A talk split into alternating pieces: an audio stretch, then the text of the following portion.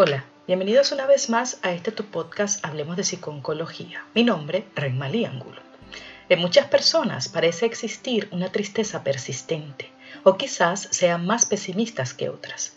¿Sabías que existe un trastorno que define estos síntomas? Hoy hablaremos de la tristeza persistente o distimia. ¿Comenzamos? La depresión es un mundo con muchos significados.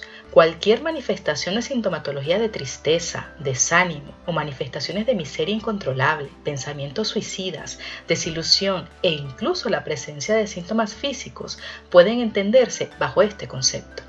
Es reconocido como un trastorno clínico cuando el estado de ánimo depresivo y sus síntomas relacionados son lo suficientemente serios o tienen una duración prolongada como para interferir en el trabajo, la vida social, la familia o la salud física.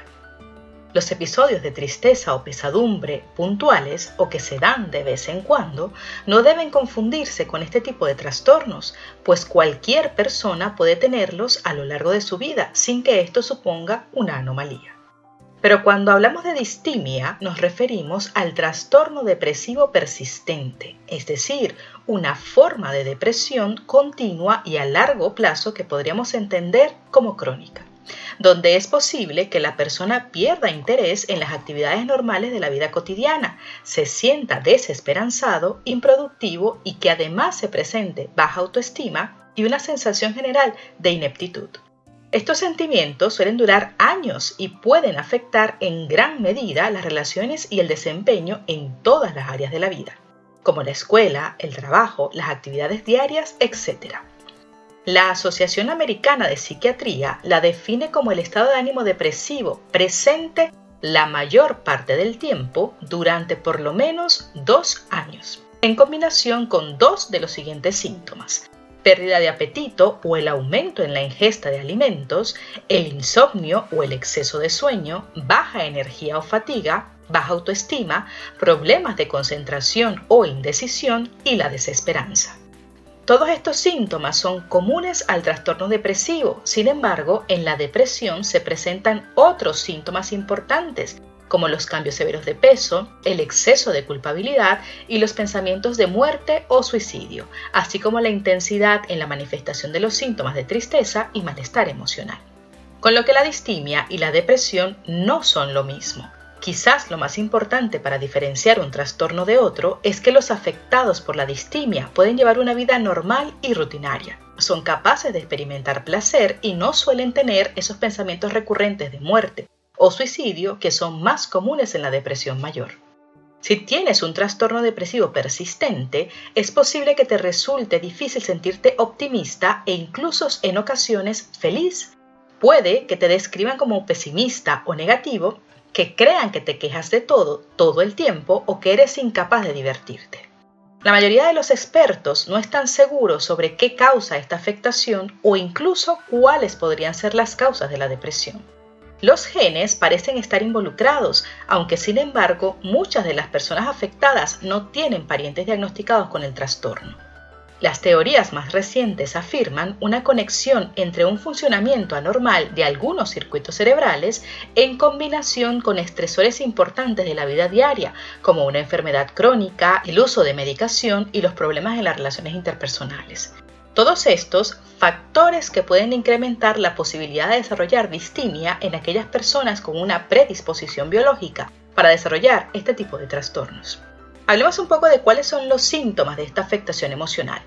Además de la melancolía y la tristeza general, las personas con distimias suelen encontrar difícil encontrar algo de felicidad o de satisfacción en su día a día.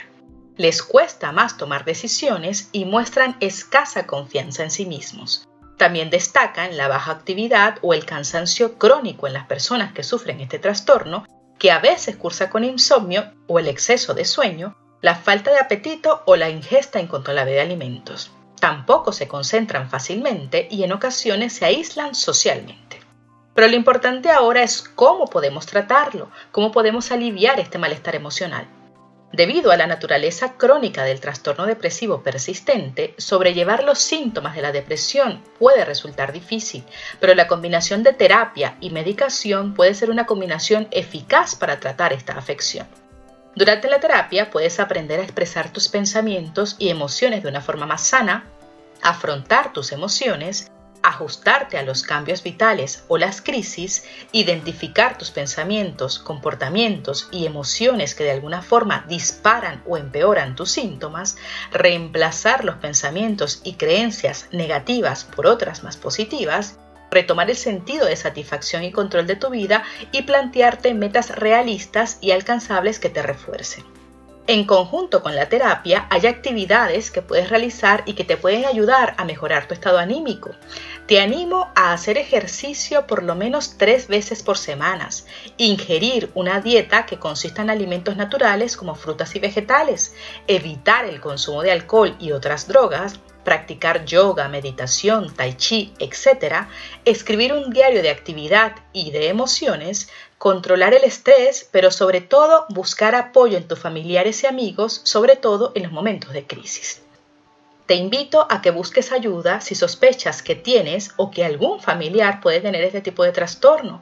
Con tratamiento, las posibilidades de mejorar son excelentes. Por lo general, en la mayoría de los casos, los síntomas desaparecen por completo. Sin embargo, ante la ausencia de tratamiento, la distimia tiende a persistir. La persona ve afectada su calidad de vida y el riesgo de padecer una depresión se incrementa significativamente. Para más información recuerda que puedes visitarnos en nuestra página web www.hablemosdepsiconcología.com y en nuestras redes sociales con el arroba Hablemos de Psiconcología. Puedes escucharnos en tu plataforma de audio favorita y no olvides suscribirte y activar las notificaciones para no perderte ninguno de nuestros episodios. También estamos en Patreon y si quieres colaborar con nosotros solo tienes que entrar en patreon.com slash hablemos de psiconcología. Gracias por escucharnos, seguiremos hablando.